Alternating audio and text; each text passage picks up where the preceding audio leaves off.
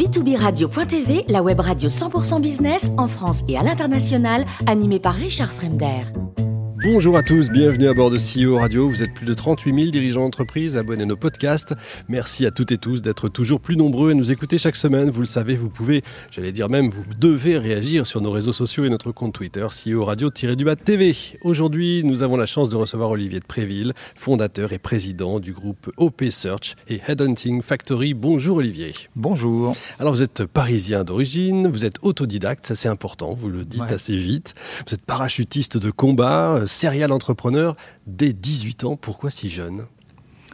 Ah bah, pour une raison très simple, quand vous êtes autodidacte euh, et que vous arrivez sur le marché de l'emploi étant très jeune, vous avez deux possibilités. Soit vous acceptez de, de faire euh, des jobs qui ne sont pas automatiquement ceux que vous aviez prévu de faire, soit vous montez votre boîte. Et c'est ce que j'ai souhaité faire à 18 ans. Et ça a marché. Et ça a marché ça assez vite. Oui, ça a marché. Euh, bon, je ne suis pas resté très longtemps dans cette activité-là, mais en tout cas, on appelle ça la chance du débutant. Ben, ça marche souvent. Ouais. Et vous saviez ce que vous vouliez faire ou c'était juste vraiment entreprendre? Non, je savais que j'avais envie de vendre. D'accord. Et euh, je pense que j'avais ça dans le sang et je me suis euh, assez rapidement ap- aperçu que je ne savais pas vendre, que j'en avais envie, mais que finalement que je ne savais pas, que le- la vente c'est un métier. Oh oui.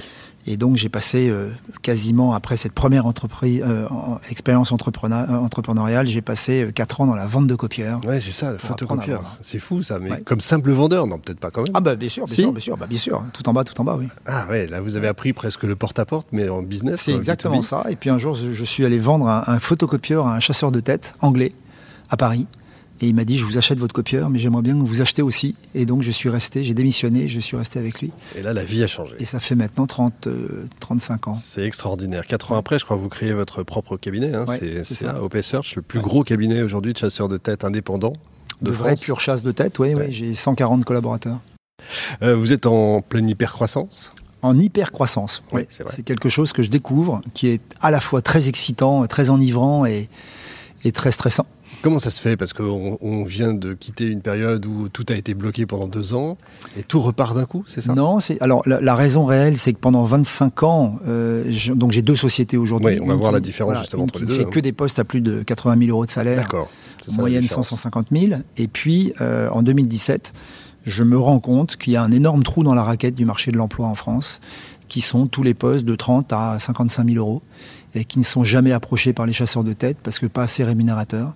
Ah oui. Et, et des entreprises qui nous disent, bah, écoutez, nous, on n'arrive pas à recruter, et puis la pénurie arrive là-dessus, 2020, 2021 euh, et aujourd'hui 2022, et, euh, et on s'engouffre là-dedans. C'est-à-dire qu'on fait de la vraie pure chasse de tête sur des fonctions qui ne sont jamais approchées. Et, et pour lesquelles les clients nous disent souvent, bah, il n'y a plus de candidats. Et on dit, bah non, c'est pas vrai, il y a beaucoup de candidats. Simplement, ils sont pas là où vous les cherchez. Incroyable. Ils sont sur le marché caché. Alors c'est quoi comme type de, de poste? C'est quoi? C'est des n'importe quel poste, dès lors que c'est pénurique.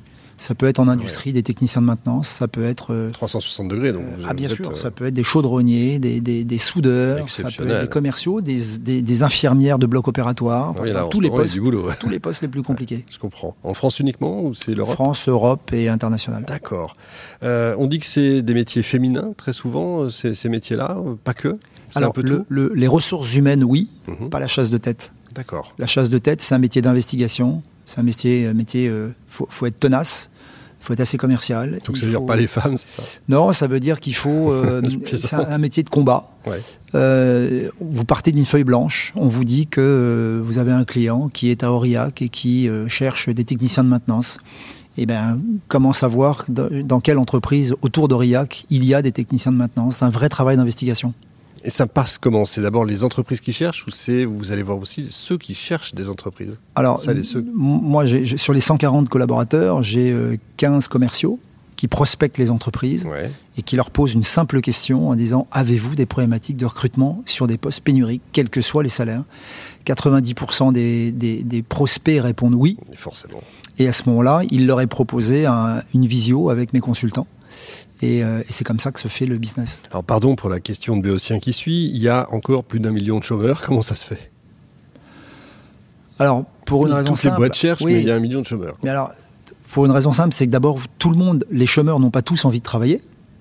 Certains ont vraiment envie de travailler et espèrent, et malheureusement n'y arrivent pas. Moi, je suis l'un des, fervents convaincus que les seniors ne sont pas utilisés à leur vraie valeur en France. Vous prenez aux États-Unis, vous allez dans les grands parcs aux États-Unis, eh bien, vous êtes accueillis uniquement par des retraités. Est-ce que c'est une bonne chose ou est-ce que c'est Bah, c'est euh, une on bonne n'a chose pas le choix? C'est une bonne chose de redonner un emploi à des gens Ouais. qui n'en ont pas, euh, qui soient retraités ou qui soient au chômage. Et, euh, et en France, vous avez beaucoup, beaucoup de gens qui veulent travailler, mais qui ne savent pas bien comment, comment travailler. Donc ça, c'est un autre sujet, c'est pas la chasse de tête. Mhm. Mais, euh, mais en tout cas, vous avez beaucoup d'entreprises, prenons la restauration, qui ont l'impression qu'il n'y a plus de candidats. C'est pas vrai. Les candidats, il faut juste aller les chercher au bon endroit. Oui, parce que quand on les écoute, effectivement, ils nous disent qu'il n'y a plus personne et on est obligé Ouais. d'aller les chercher à l'étranger. Alors, le, le Covid. Le Covid a fait que vous avez beaucoup de métiers très durs qui ont vu euh, leur personnel finalement fuir après, en changement de job, avec une reconversion. Beaucoup de personnes, après le Covid, se sont dit Moi, je veux plus de ma vie d'avant. Mhm. Et donc, je veux changer de job. Mais pour autant, il faut bien qu'ils travaillent. Donc, ils cherchent d'autres jobs. Donc, il y a une sorte de redistribution des cartes. Mais, euh, mais les candidats sont toujours là, oui. Donc c'est OP Search, le groupe OP Search qui cherche les... Les, les Les- têtes, euh, plutôt élevées. Et puis, Headhunting Factory, qui travaille sur les postes plutôt intermédiaires. D'accord. Les projets que vous avez là à court, moyen terme Bah, c'est d'être 200. Déjà, on, on- on envisage d'être 200 à la fin de la fin de l'année. Oui. On est 140 aujourd'hui. Euh, et de vous donner un, un ordre d'idée, peut-être en termes de chiffre d'affaires, c'est de faire 25 millions en 2025 euh, et d'être 500 collaborateurs. D'accord, oui. Joli objectif. Je crois que vous aimez le tennis. Oui. À titre personnel, vous êtes classé d'ailleurs? Je suis 15 ans, D'accord. à, Justement, 50 à 56 ans. C'est beau. J'aurais pas osé vous donner votre âge parce que de toute façon vous le faites pas. Euh, justement, les sportifs, la reconversion des sportifs, c'est aussi c'est un sujet, non? Ah oui, c'est amusant que vous disiez ça. J'ai créé il y a une vingtaine d'années le premier cabinet de chasse de tête, enfin le, la le premier département spécialisé dans la reconversion de sportifs de haut niveau. Ça n'a pas du tout marché, Ah mince. du tout. Pour une raison simple, c'est que mon modèle était un modèle un peu philanthropique, où l'idée c'était pas de gagner d'argent dessus, mais vraiment de rapprocher les deux Ouais. rives de l'univers, les sportifs de haut niveau, de l'univers de l'entreprise. J'ai rencontré euh, Bernard Laporte quand il était ministre, j'ai rencontré Douillet, j'ai rencontré pas mal de monde, et ils avaient un total désintérêt pour le sujet, ce qui était quand même assez incroyable en tant que ministre des Sports. Douillet s'en que- est bien sorti. Oui, mais pas automatiquement sur la reconversion des autres. Euh, et aujourd'hui, vous avez euh, 95%, si c'est pas 98% des sportifs de haut niveau qui euh, ont une reconversion comple- complexe. Hmm. Et personne, et, et- et- et- et- et l'État, enfin, entre guillemets, personne ne, ne s'occupe vraiment d'eux. C'est assez incroyable. Oui, on va dire que les têtes d'affiche se retrouvent assez facilement. Et encore, et encore, je pourrais vous signer certains euh, médaillés olympiques qui euh, sont au RSA ou au RMI, ou en tout cas qui n'ont Ils ne sont pas forcément tête d'affiche, ça dépend du sport. Ouais, bien En sûr. fait, c'est surtout ça. Bon, on va revenir à vous. Coup de cœur littéraire, je crois. L'énigme de la Grèce blanche. Oui, c'est Un- drôle un ça. grand coup de cœur. Euh, Ouais, vous ouais. aimez l'histoire? Je suis passionné d'histoire, Ouais. euh, d'histoire médiévale surtout. Hmm. Euh, voilà, donc euh, ouais, vraiment passionné d'histoire. La magie, Alors je sais que je parle à un historien, donc je Effectivement, je pas prendre je le peux pas dire de- le contraire, effectivement. je pas prendre le risque. Côté vin, je crois que vous aimez aussi. euh, Ouais. allez, si je vous dis Saint-Estèphe avec des amis, ça c'est quelque chose que vous aimez bien bien. sûr, bien sûr. Vous avez une bonne cave, vous? J'ai une bonne cave. Le seul problème d'avoir une bonne cave, c'est qu'il faut être capable de la boire. Ouais. Euh, que comme je fais beaucoup de sport, je, je tape pas beaucoup dedans. Et finalement, ma cave. euh, Ça se lègue. bah, ah oui, et puis ma, ma cave n'est plus bonne du tout parce Ah que j'ai beaucoup de très vieux millésimes, mais qui finalement sont plus très bons. Bon, on va organiser des Et j'ai du soirées, mal à la, on va à la- voir voilà, ça en à la- off. j'ai du mal à la remettre à jour.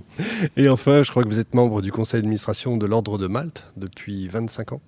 Oui, enfin, ça fait pas 25 ans que je suis membre du conseil d'administration, mais j'ai eu en effet plusieurs responsabilités diverses et variées, euh, dont une qui me tient vraiment à cœur, puisque j'ai été euh, président de la maternité de Bethléem à Bethléem Ah oui. pendant plusieurs années, euh, en territoire palestinien. Et euh, voilà, je suis aujourd'hui ambassadeur de l'ordre au Niger. Ah, c'est joli. Voilà. Euh, une maternité à Bethléem, c'est joli aussi. C'est Ah, une belle beau. image. hein. Ah oui, c'est une belle beau. image, Ouais. effectivement. Merci beaucoup, Olivier. Vous êtes formidable. Ouais, Fin de ce numéro de. CEO Radio. Retrouvez toute notre actualité sur nos comptes Twitter et LinkedIn. On se donne rendez-vous mardi prochain, 14h précise, pour une nouvelle émission.